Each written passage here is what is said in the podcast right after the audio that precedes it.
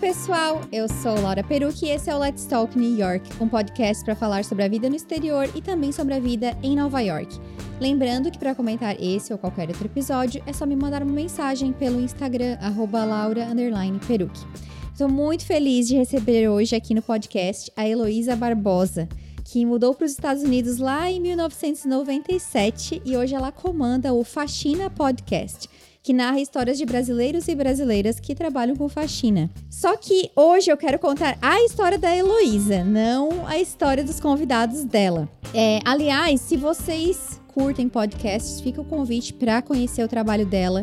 É outra linha, inclusive narrativa, muito maravilhoso. Eu descobri o podcast dela porque né, nós duas, e com certeza mais brasileiros, nos candidatamos para um projeto do Google ano passado o Let's Talk New York não foi selecionado, mas quando saíram selecionados, eu fui ver quem tinha sido selecionado. Fiquei muito feliz de ter visto brasileiros na lista, a Heloísa estava lá.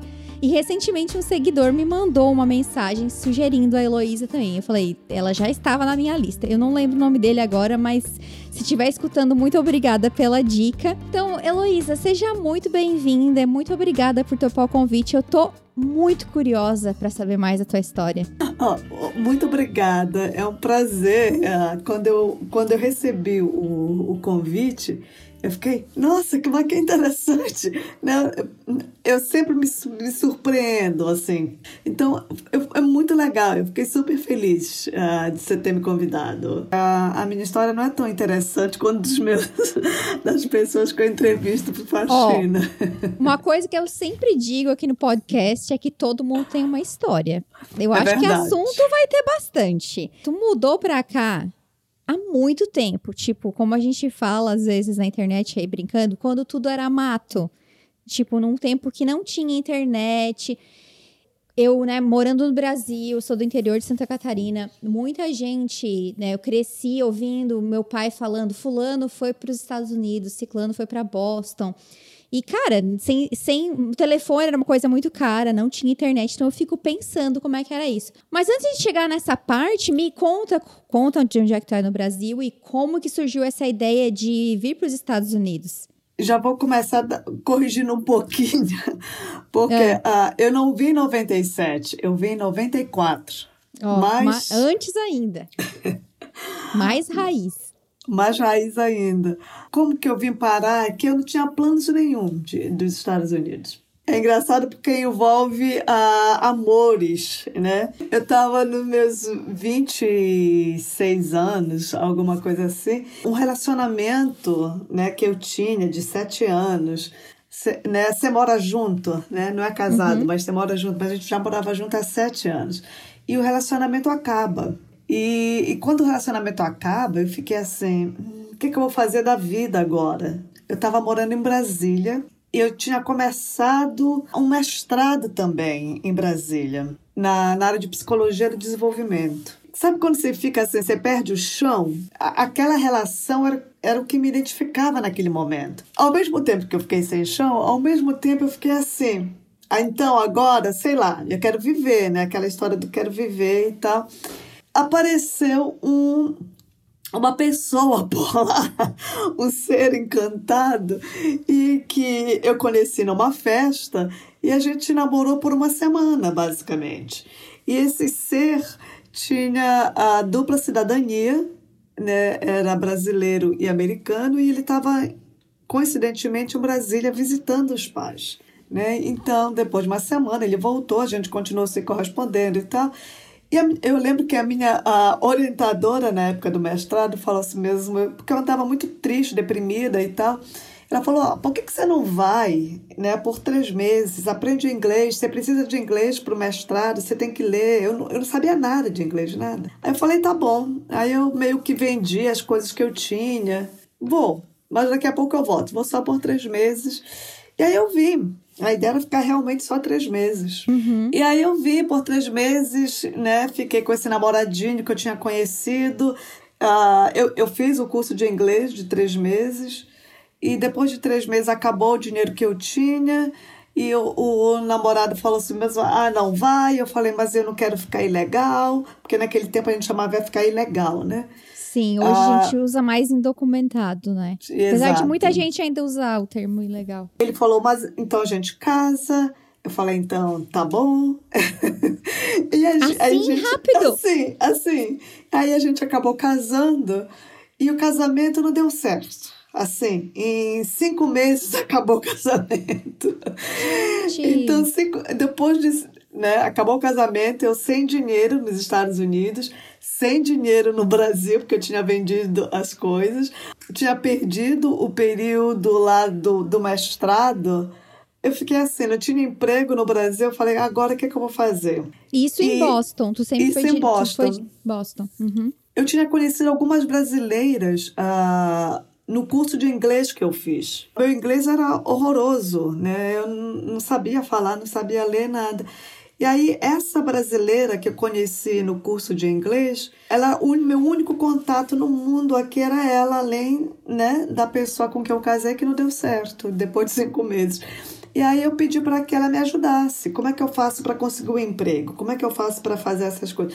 E aí ela me ajudou. Uh, isso era o inverno, época de inverno, imagina. Eu, eu era tão paralisada, né? Porque quando você não fala a língua, você não entende.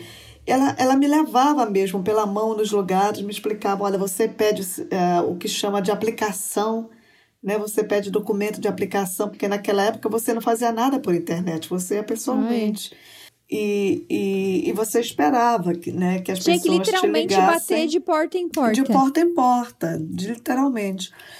E, e, e eu, eu, a única vantagem que eu tinha, porque eu não falava inglês nada, a única vantagem que eu tinha é que com esse casamento que não deu certo de cinco meses, eu consegui um green card.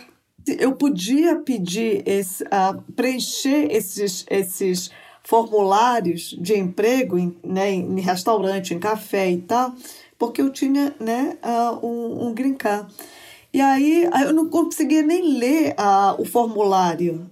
Ela me ajudou, aí eu consegui. Meu primeiro emprego foi num café, né, numa rede de cafés chamada Albompem. E, e eu consegui, eu acho, porque o, o gerente também era imigrante do Cabo Verde. Então, hum. né, ele conseguiu entender meu português e tal. Foi assim, uma experiência horrorosa, porque eu tive que aprender tudo. E outros gerentes que não esse é, do Cabo Verde tinham outros gerentes, e outros gerentes assim, né, ah, me colocavam nos piores horários, me mandavam fazer as, as coisas, né. Eu consegui um emprego ali pela, uh, por volta do, do Natal. Então era noite de ano novo, né? Nossa. Eu sozinha aqui no mundo, numa nevasca, numa nevasca. Esse gerente fala assim: "Olha, você vai passar, você vai sozinha limpar toda a área do pátio de neve. Eu nunca tinha visto neve na vida, não sabia nem como é que limpava neve. E eu assim, Sim, porque tem toda uma técnica, né? Exato. E era um pátio gigante que eu tinha que limpar. Eu sei que eu fiquei umas quatro horas, assim, né? E esse foi o meu Réveillon. E, e lembra que em 94 eles pagavam por hora 4,25. Eu e o dólar tava o quê? O mesmo preço do real, mais ou menos, nessa época, né? Um por eu, um? Eu, eu creio que sim. É eu que o plano, que o plano real começou em 94, foi, né? Mas só para as pessoas terem uma ideia, por exemplo, em 94, o, o, a, o, né, se pagava por hora para imigrante né, 4,25. Hoje, você paga a. Né, a minha filha de 17 anos começou a trabalhar no restaurante. Uhum. Ela recebe 15 dólares a hora. Então você vê o que, que a, a, a economia como mudou né? Sim. E hoje, mesmo com né, uma hora mínima né, de 15 dólares por hora, você não paga o aluguel em Boston. Agora, você imagina em 94 a 4 né, dólares e 25. Também você não pagava aluguel. Era, então, né, e tu tava tinha... morando com quem? Tipo, quando tu separou do teu, do teu então marido? sabe aqueles esquemas de você ir morar com né, que você basicamente aluga uma cama. Né? Sim. Na verdade, depois que, que a gente separou, a gente ainda meio que ficou separado, morando na mesma casa, porque eu não consegui logo sair, não conseguia pagar um aluguel. E o que me salvou foi a faxina, na verdade. Essa brasileira que me ajudou a conseguir os empregos, o emprego no café, ela falou: olha, se você quer realmente fazer dinheiro, você precisa limpar a casa, que é onde paga melhor. E ela falou: e aonde realmente paga melhor é se você for limpar a casa em Martha's Vineyard. É aquela ilha né, de balneário, uma ilha que só tem mansões, que os presidentes vão passar as férias, né, que só tem eu ah, acho que é meio ricos. que o Hamptons de Boston, né? Sim. Da área, né? Dos Estados Unidos inteiro, eu acho, né? O Spike Lee tem casa lá, todos os famosos têm casa em Martha's uhum. Vineyard, né? Mas aí, como que era o... Porque assim, hoje do que eu vejo nos grupos de Face, e me perdoa se eu não se eu estiver falando alguma coisa errada. O negócio da, faxina, o negócio da faxina entre as imigrantes brasileiras, assim, é, realmente é um negócio, né? É. Tipo, elas têm as casas, é, aí tu entra como ajudante, é, não é, é, Elas tem muitas que vendem o schedule, eu já li um monte de briga nos grupos também. Ou, ah, eu vou passar minha casa para ti.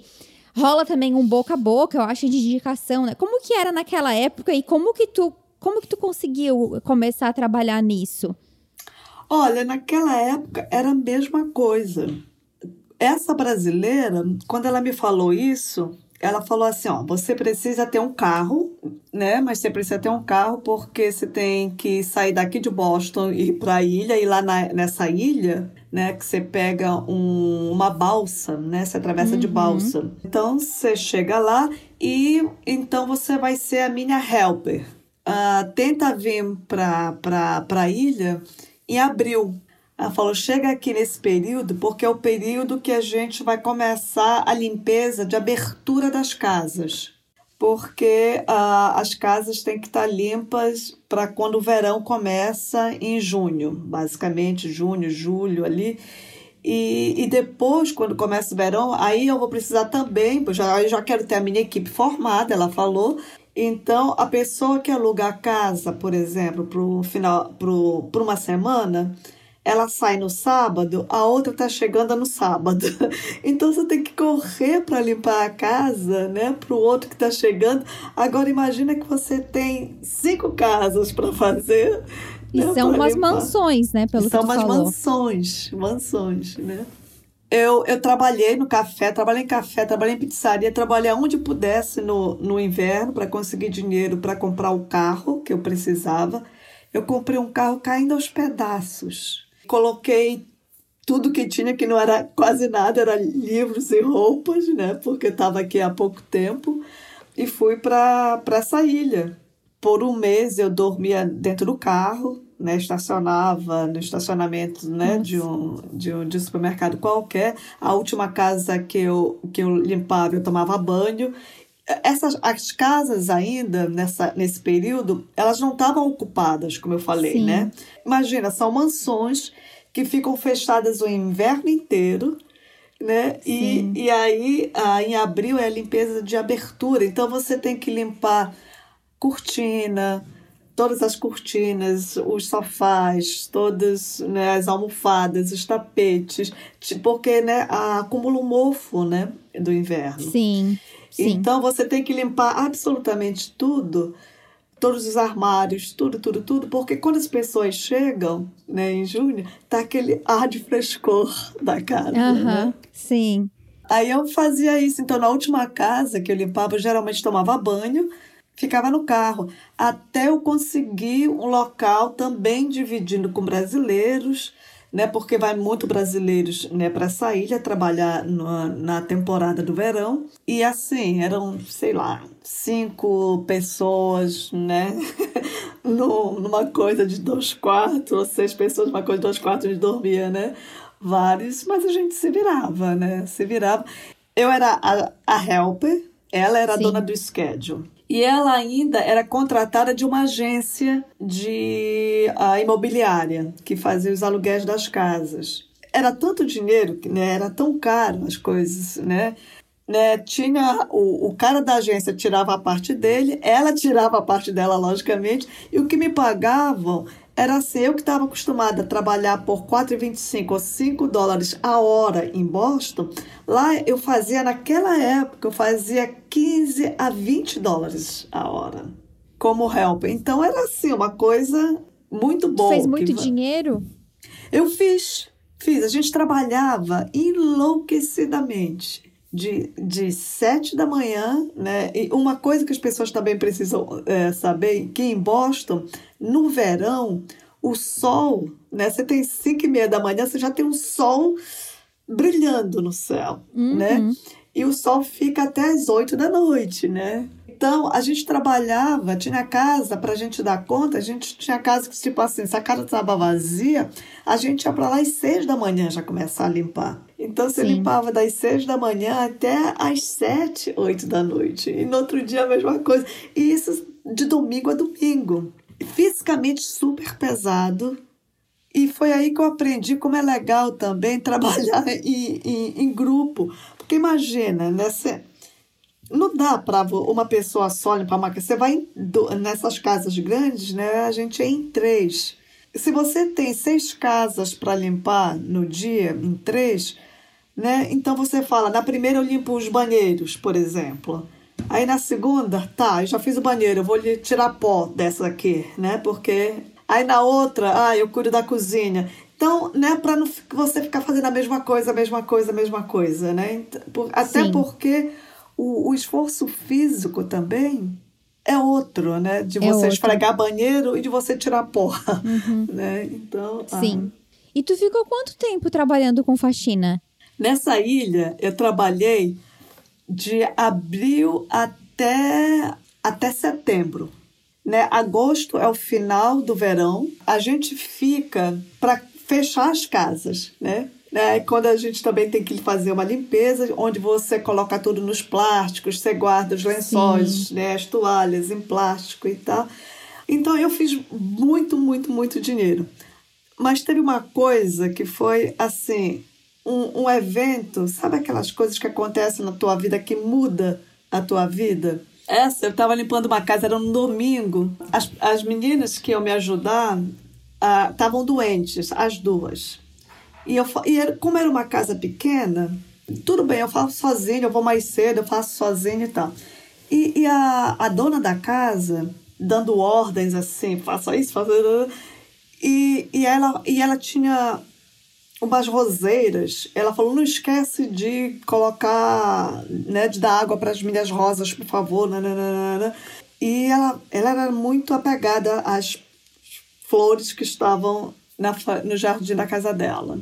Bom, eu estava lá limpando a casa dela e quando eu vejo uma senhora, americana também, uma senhora, estava cortando flores do jardim dela. Ai, meu Deus, estava roubando desesper... as flores. Roubando as flores. Eu fiquei desesperada. Eu fui lá, eu falei, pelo amor de Deus. E o meu inglês nessa época ainda era quebradíssimo, não era esse inglês fluente, não. Então eu falava, aí eu, please, please, please, don't do, don't do. E, e, a, e a senhora né, olhou para mim assim, e ela falou: Não, não tem problema. Aí ela falou assim: Olha, eu aluguei a, a, a casinha do fundo do quintal, né? Eu, eu sou inquilina dela, porque essa senhora tinha a casa principal e tinha outras casas no terreno. E essa senhora que estava cortando as flores tava, tinha alugado a casa do terreno, uma casa no terreno atrás. Ela falou: Não, eu acho que não vai ter problema, eu estou alugando e tal. Aí eu falei: Ah, tudo bem. Aí ela perguntou de onde que você é, eu falei, sou do Brasil. Ela falou, você quer alugar, você quer limpar minha casa? Eu, vou, eu aluguei essa casa lá do fundo do quintal por dois meses. Aí eu falei, olha, eu sou contratada da, de, dessa pessoa, se você pode ligar para ela, né? E ela é dona do schedule. Ela falou, não, não, não, eu quero você, eu quero você, eu gostei de você. Aí eu, aí eu falei, uau, é minha primeira cliente e eu vou ter o dinheiro todo só para mim, né? E, e aí ela falou assim, eu falei, olha, mas eu só posso então no domingo, né? Porque eu tô com a, né? É, eu falei, Sim. só posso no domingo e tal. Ela falou, tudo bem. E aí eu comecei todo domingo ir limpar a casa dessa senhora. Uh, depois que eu limpava, ela sempre falava, senta aqui, vamos tomar um vinho. Me fala, como é que é no Brasil? A gente foi ficando amiga. E, e ela perguntou: ah, o que, que você vai fazer depois do verão? Eu falei: a minha intenção é voltar para Boston, voltar a fazer o curso de inglês que eu preciso e tentar em dezembro me matricular, né, me candidatar a algum mestrado, né, porque eu fiz mestrado, comecei o mestrado no Brasil, abandonei, né, na área da educação, da psicologia, que é, era o que eu fazia. E ela falou assim mesmo, e você já tem onde morar? Eu falei, não, não tenho, mas eu vou me virar. A gente ficou amiga. Depois, no último dia que eu fui limpar a casa dela, e a casa, fui limpar para fechar, para ela devolver a casa para né, a dona, ela me deu o cartão dela. E ela falou assim mesmo, olha, eu moro em Cambridge, perto da Universidade de Harvard, se você precisar ficar, né? Se você não tiver onde ficar e você precisar dormir uma noite e tal, me liga, né? E isso foi no início de julho. Eu ainda fiquei todo o agosto, ainda fiquei setembro. Quando eu estava voltando e eu não tinha ainda conseguido uh, um local para ficar, eu liguei para essa senhora. E eu perguntei: Você lembra de mim? Né? Você me deu o cartão. Oi, então. Oi. Ah, eu morrendo de medo que ela não lembrasse. Ah, e ela falou assim: Não, lembro, lógico que lembro. E aí eu falei assim: Eu, eu tô, tô voltando para Boston, não tenho onde ficar. Seria possível ficar né, na sua casa por um final de semana, até eu me virar, até, né? Ela falou assim: Sim, pode vir. Ela perguntou: Quando é que você chega? Eu falei. E ela falou assim mesmo: Pode vir, não tem problema, mas eu não vou estar aqui. E ela, e ela morava sozinha. Aí eu falei: Ah. Ela falou: não, eu vou estar tá viajando, mas eu vou deixar a chave embaixo do tapete. Você chega e fica. Você tem certeza? Ela falou: não, tenho, não tenho. Eu fiquei tão tremendo. Eu, eu fiquei, essa senhora não me conhece. A generosidade dela, assim, me emocionou tanto. Eu, eu, eu não acreditava. Ela morava numa, numa casa e o apartamento dela era no terceiro andar quando eu chego no apartamento, um apartamento belíssimo, lindo, cheio de arte, e ela tinha te deixado até um bilhetinho, né? Seja bem-vinda.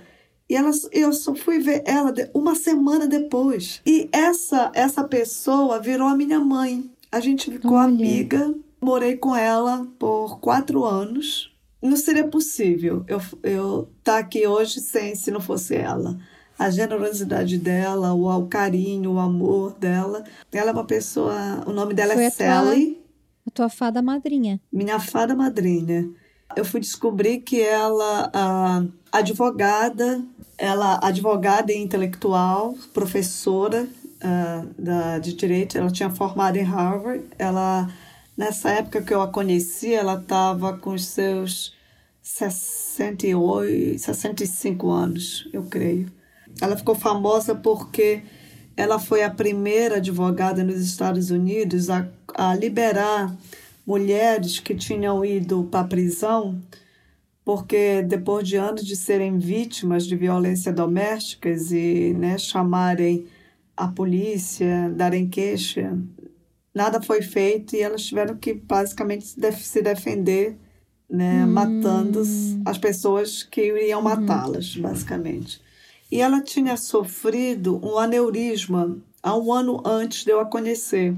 Então, ela tinha parado uh, de dar aulas, ela tinha parado de fazer advocacia porque ela estava se recuperando. Então, ela precisava de alguém para ajudá-la também algumas coisas na casa.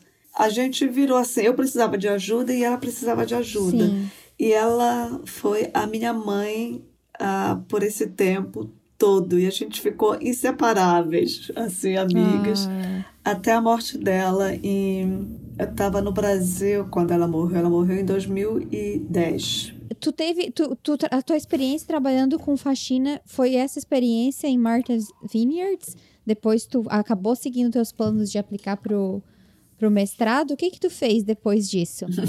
então, depois da, da, da ilha, eu, eu morava com essa minha amiga, aí virou amiga Sally.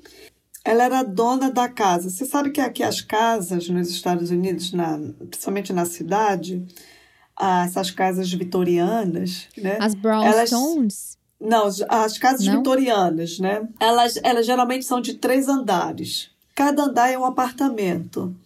Sim. Ela era dona da casa inteira. Ela morava no terceiro andar e ela alugava os dois apartamentos. Então ela precisava de alguém para limpar os apartamentos, para cuidar também do, do prédio. Então eu morava com ela e fazia esse, pagava a estadia uhum. cuidando da casa, cuidando dos apartamentos para ela. Fora isso, eu tinha uh, pessoas que com é, amigas delas, né, que começaram a me chamar também para fazer limpezas, uhum. Né, uhum. faxina. Então depois, depois que eu a conheci, eu não trabalhei como helper mais para ninguém. Eu tinha, né, a, já, uma, um, uh, clientes. E não era uhum. assim, eu tentava não ter muitos, porque eu era sozinha, eu limpava sozinha, né? Eu não uhum. tinha uma outra helper para me ajudar, então na cidade eu limpava sozinha. E também eu estava estudando para tentar entrar na universidade. No, no verão depois disso, eu voltei para a ilha de novo. Fui um segundo verão é, trabalhar na ilha de novo. Eu acho que eu trabalhei na ilha dois verões, três. Até tu entrar no mestrado. Ou enquanto estava no mestrado, tu trabalhava também? Quando eu estava no mestrado, eu não trabalhava mais limpando casa, só de algumas clientes que ainda ficou. Mas uhum. aí no mestrado eu comecei a trabalhar no café. Aí foi outra experiência. Eu comecei a trabalhar quando o Starbucks, a rede de Starbucks abriu, né? Porque Nossa. eu sou antiga, né? Quando o Starbucks saiu de Seattle para se espalhar, né? Nas outras Sim. capitais americanas, quando veio para Boston, eu trabalhei numa das, uh, das primeiras né, lojas do, do, Starbucks aqui. E quando tu, quando tu começou a trabalhar com, com, com, com faxina, né, que tu tava é, sem falar inglês direito, essa brasileira te ajudou e tal... Como foi para ti trabalhar com isso? Tipo, em algum momento tu se julgou por estar tá fazendo esse tipo de trabalho? Por, e também por conta daquele episódio que é, acho que a gente poderia deixar o pessoal curioso agora, Luiz, e dizer assim: agora, se vocês querem saber o que, que a gente está falando, vocês têm que escutar o primeiro episódio do Faxina, que a Heloísa conta uma coisa que aconteceu com ela, que eu acho que tapa na cara, assim, né? Que é tipo, putz, que mundo que a gente vive foi uma humilhação, né? Eu queria que tu falasse um pouco sobre isso e até, né, se tu quiser comentar desse episódio, se teve mais algum outro episódio que aconteceu isso, como que tu lidava com isso? Como não, como não deixar a tua autoestima cair por conta de um trabalho? É, é uma pergunta interessante, porque logicamente que uh, eu acho também que a gente vem do Brasil com uma carga né, cultural, né, do que, que significa o trabalho doméstico, o que, uhum. que significa faxina. E, e, essa carga cultural, essas ideias, né, é bem relacionadas à, à depreciação do trabalho doméstico, né, a depreciação de quem faz faxina. E isso está ligado a, ao racismo e classismo também no Brasil. Então, logicamente que quando você se vê na, na, naquela situação, você fala assim, o que, que eu estou fazendo aqui? Por que, que eu estou uhum. fazendo isso? Eu passei por um momento de me perguntar por que, que eu estou fazendo isso, o que, que eu estou fazendo aqui. Eu nasci em Belém do Pará. A, a minha mãe foi empregada doméstica, né? E depois ela foi lavadeira.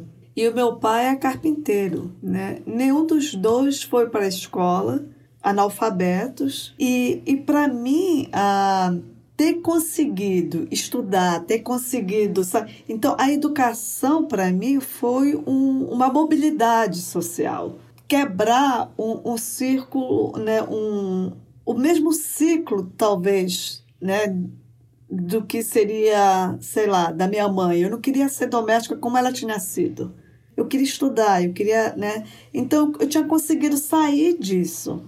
Então uhum. tá aqui nos Estados Unidos e para mim tá fazendo faxina foi uma foi, foi, realmente foi muito doloroso no início né? É, eu voltei é isso que eu vou fazer eu não vou conseguir entrar na universidade eu não vou conseguir né as coisas que eu tinha uh, já conquistado. Depois quando você começa a ver a história né porque eu acho que também você conhece, começa a conhecer um Brasil que você não conhece quando eu saí do Brasil, eu tinha, né, eu era de Belém, tinha morado em Brasília, conhecia São Paulo, né, de, via de viajar um pouco, conheci um pouco do Nordeste. Eu fui conhecer coisas do Brasil conhecendo os brasileiros aqui nos Estados Unidos. Né? Uhum. Eu não conhecia os interiores de Minas Gerais. Eu não conhecia os interiores de Santa Catarina, que tem muitos imigrantes aqui. Foi aí que eu fui conhecer a, né, esse, os sotaques e foi um super, para mim, um super aprendizado. E eu, e eu comecei a ver que tem uma coisa na cultura americana que também tira o estigma do faxineiro e da doméstica que é usado no Brasil. Porque eu acho que aqui, por exemplo, existe uma profissionalização do trabalho da faxina. E aí, até hoje, no Brasil não existe. Então... Porque eu acho que no Brasil é muito essa coisa do tipo, tu é o meu empregado ou a minha empregada, tu tá aqui para me servir. E aqui, aqui, não, aqui não. Aqui você está prestando um serviço. Prestando um serviço. Eu acho que é a mesma coisa, não sei se tem essa impressão, é, com o garçom.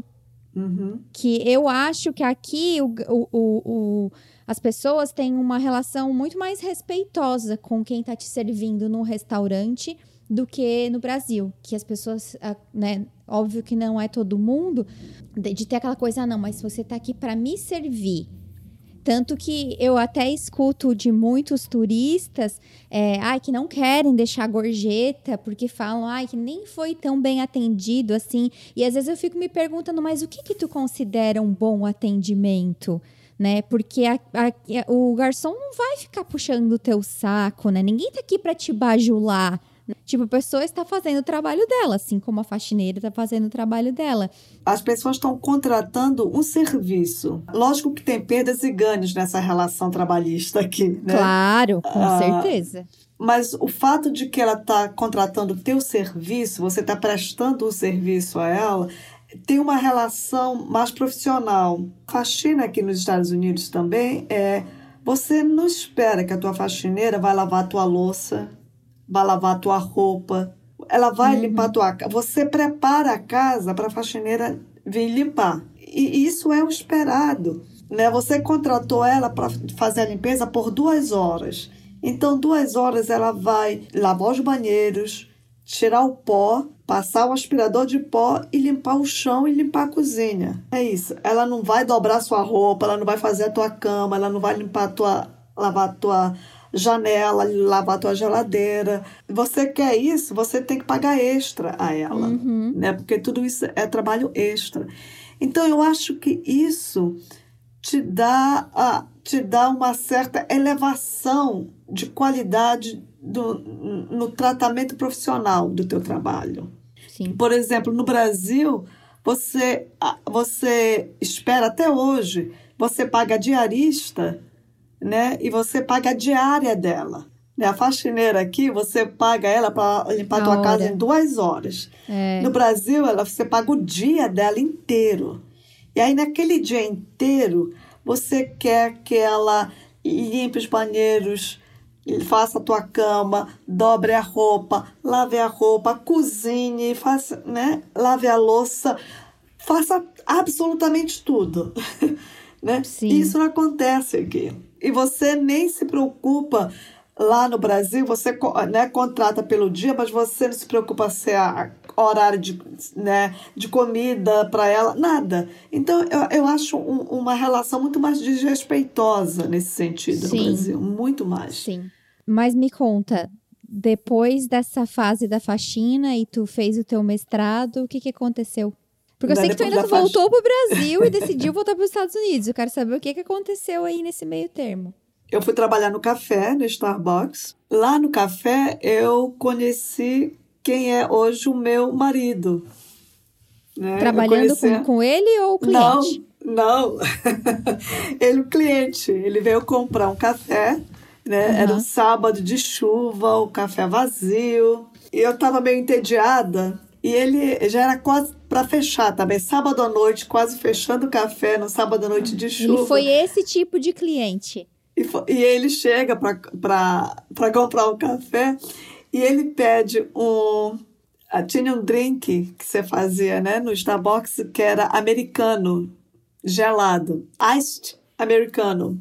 Uhum. E eu tava na sozinha, eu, aliás, eu tava no caixa e eu tinha que falar o pedido para a barista fazer. E quando eu, eu falei, eu falei gringo gelado.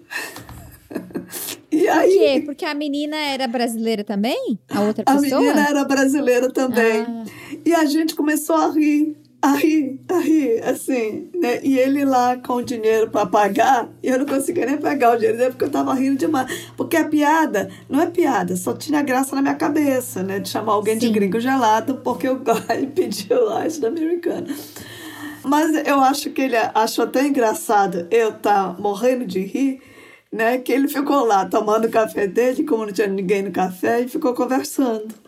E aí uhum. ele começou a vir. E aí a gente começou a namorar e daí estamos juntos há 24 anos. Nossa Senhora! E vocês chegaram a morar no Brasil daí? E, Chegamos. e por que que por que que vocês decidiram voltar para os Estados Unidos? Quanto tempo vocês ficaram no Brasil e por que que vocês decidiram voltar para os Estados Unidos? Então, quando eu terminei o meu doutorado, aliás, eu estava terminando o meu pós-doutorado. Que demais. Tudo nessa a... área de psicologia comportamental? Psicolo... Uh, educação. educação. E aí eu, eu, eu queria voltar, eu precisava também voltar para o Brasil por uma questão de visto. Uh, aí eu escrevi para as universidades do Brasil, duas universidades me responderam, a, a Federal de, do Ceará uhum. e a Federal de Santa Catarina. Meu sonho era estudar na Federal de Santa Catarina, mas não deu para mim. Minha irmã estudou. Aí a Federal de Santa Catarina uh, me aceitou como também como pós-doc lá. E a ideia era só da gente ir por um ano. Isso foi final de 2005. Estava com a minha filha de meses, Helena, Helena tinha seis meses. E aí fui eu, marido e filha para uhum. Florianópolis. Aí a gente ficou, a ideia era ficar um ano.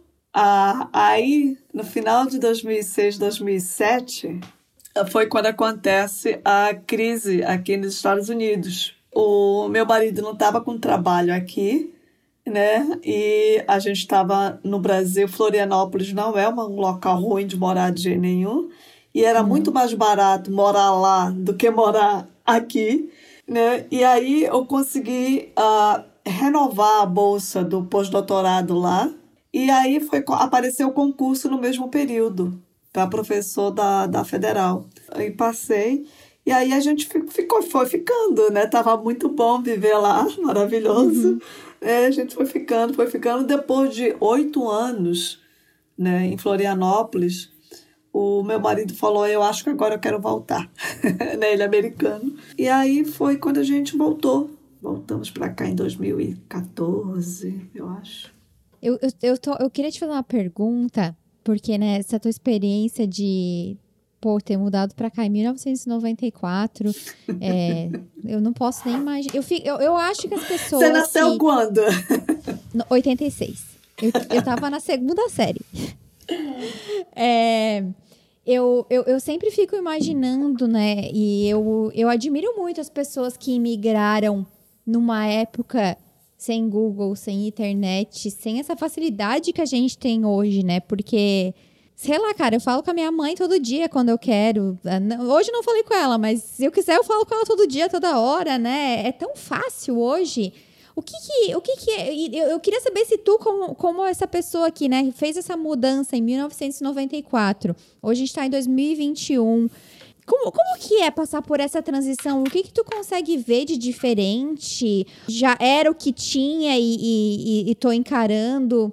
Como era morar fora sem as, todas essas facilidades que a gente tem hoje? Como não desistir? Olha, era muito, foi muito difícil, foi muito difícil. Por exemplo, uh, no meu, nos meus primeiros uh, meses aqui, quando eu não falava inglês, eu não sabia inglês, eu não, eu não entendia Aconteceu uma situação, por exemplo, eu estava uh, ah, aqui em Boston, você pega o metrô, aí você chega numa estação central, dependendo para onde você vai, você desce para né, pegar um outro trem para ir na outra direção, né? Você troca Sim. de trem. E em alguns momentos também tem trens que só vão a, até ali e você tem que saber que mesmo que se você vai continuar no mesmo trem, mas você tem que descer, porque ele vai parar ali, porque eu, sei lá. Por exemplo, aconteceu uma situação comigo que eu estava no, no trem e eu sabia que a, a estação era duas depois da estação central no mesmo trem que eu estava. Então eu não precisava fazer baldeação.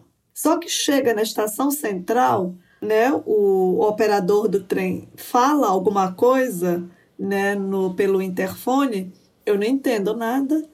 Aí eu vi todo mundo descendo, eu falei, bom, na estação central todo mundo realmente desce, né? Poucas pessoas seguem. Eu falei, eu vou ficar aqui porque a minha parada daqui a dois a duas paradas mais. E quando eu vi o trem vai, entra num túnel escuro e não sai mais de lá. E o, e o motor se desliga. Escuro, escuro. E não aparece ninguém. E não tem ninguém. Eu, fiquei, eu apavorada, não tinha ninguém no vagão. Isso era umas 8 horas da manhã, então assim, é a hora do rush. Uhum. Eu fui sair de lá no horário do almoço, umas duas da tarde. Eu, no escuro, que eu não conseguia ver a minha mão. E eu só tinha que falar para mim mesma: respira. O que aconteceu foi que o cara deve ter falado: olha, esse trem vai para a garagem, todo mundo uhum. desce aqui. Né, né? Só que eu não entendi, mas eu fiquei lá. Gente. Então, e não, não tinha assim, celular, assim, não tinha celular. Exato. Não exato, tinha celular, não mas... tinha nada. Você ia pra rua, você ou tinha que levar né, é, moedas para usar o telefone público. Para ligar para o Brasil, você tinha que comprar aquele cartão. E tinha um mercado, um black market né, da, dos cartões. A gente, né? Eu só ligava para minha mãe de 15 em 15 dias, mês a mês, quando sobrava grana para comprar um cartão que eu pudesse ficar mais tempo falando, né? Sobre o condutor, até hoje, às vezes os caras falam que também em Nova York, no metrô, alguma coisa, e tu fica. Tá, né? E aí tu, tu vê o que vai fazer, porque não dá para entender o que eles falam. Eu queria que tu falasse um pouco desse teu projeto do, do Faxina, né? Já fizesse o teu merchan. Quando eu voltei para cá, foi quando, ah, assim, eu tinha tempo. Quando eu volto para cá, a minha mãe morre no Brasil. Então eu estava assim, passando por um momento de luto. Pela primeira vez na minha vida, eu tinha tempo eu não estava dando aula, eu não estava corrigindo trabalho, eu não estava orientando ninguém, eu não estava em reuniões de departamento, que era o que eu fazia. E eu só estava cuidando da minha filha. É tão importante, eu acho, a história de ter tempo, porque é só quando você tem tempo ocioso é que você se permite a ser criativa. Você ter ócio, você consegue né, ter esse trabalho criativo. Quem está trabalhando, lutando para a sobrevivência, né? É difícil você conseguir pensar dois dias depois, né? Porque você está é. ocupado é. com o que você vai comer, com o que você vai beber. Quando você está sobrevivendo, é muito difícil é. sair de si, porque você está ligado à tua necessidade básica. Então, quando eu tive esse tempo livre pela primeira vez na minha vida, eu comecei a, a fazer uma coisa que eu nunca tinha feito, que é escrever. E eu estava muito envolvida nessa escrita de contos. Eu queria publicar esses contos. E aí, quando eu fui em Belém para né, tentar ver uma editora, falar com editores e tal, para se alguém se interessar em publicar a coletânea dos meus contos, ah, nas, nas duas semanas antes da eleição do segundo turno para presidente do Brasil. 2018. E aí, quando eu estava no avião voltando para cá, foi quando anunciaram né, o presidente eleito. E eu não acreditei. Acho que até ah. hoje a gente não acredita, né? E, e uma coisa mais que me chocou também foi enquanto eu estava lá em Belém, super saudosa, né? E andando pelas ruas que eu tinha feito teatro, as praças do Coretos e tal. E eu via que eles estavam assim, tinham jovens na porta dessas faculdades. Eu comecei a conversar com eles né, e perguntar o que, que eles estavam achando das eleições. Né? E eles começaram a, a, a falar de suas preferências de voto e eu comecei a questionar. Tipo assim, você vai votar em alguém que defende a ditadura? E, e esses jovens falam assim mesmo: ah, mas isso é bobagem, a ditadura nem existiu no Brasil, essas pessoas, né? Eu falei: não, como assim não existiu? E aí eu voltei para cá muito muito intrigada com a, a, a desinformação que estava acontecendo no Brasil. Eu também vi que ah, imigrantes aqui podem votar para as eleições majoritárias, né, para presidente. E a, a comunidade brasileira elegeu né, o atual presidente. Eu preciso conversar com essas pessoas, né? eu preciso né, entender. Eu falei, como é que eu vou fazer isso? Andando pela cidade, eu comecei a, a eu comecei a ver as faxineiras chegando, brasileiras, chegando para limpar as casas. Né? Tem história, é, são essas pessoas, são essas histórias que eu quero saber. Como é que eu vou saber a história dessas pessoas? Aí eu fui lembrar da minha história, porque até então a minha história também tinha colocado lá debaixo do tapete. Né? Eu não uhum. queria mais falar para ninguém que eu tinha sido faxineira. Aí eu comecei o meu trabalho interno de lembrar da minha própria história e querer conversar mais com essa comunidade que estava aqui. Uma coisa que estava faltando e que está faltando, eu acho, nos grupos sociais, na sociedade, no mundo, é empatia. Né? Porque se a gente não consegue se, se sensibilizar com o que está acontecendo com as populações negras, pobres do Brasil, né? de onde que foi para a nossa empatia?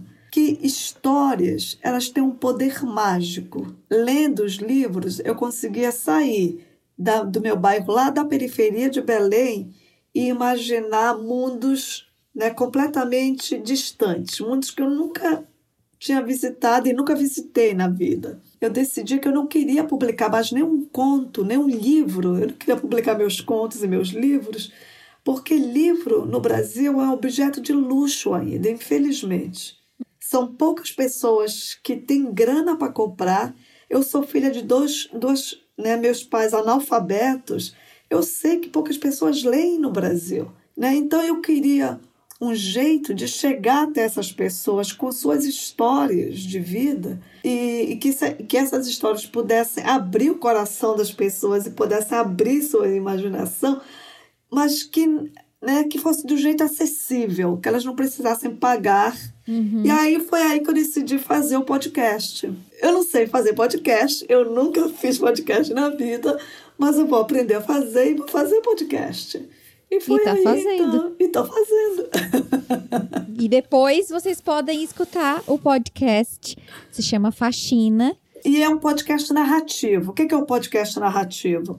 Porque é como se fosse um documentário da vida das pessoas, só que por áudio. Então eu passo horas e horas e horas entrevistando. Não é uma entrevista, são três, quatro, cinco entrevistas.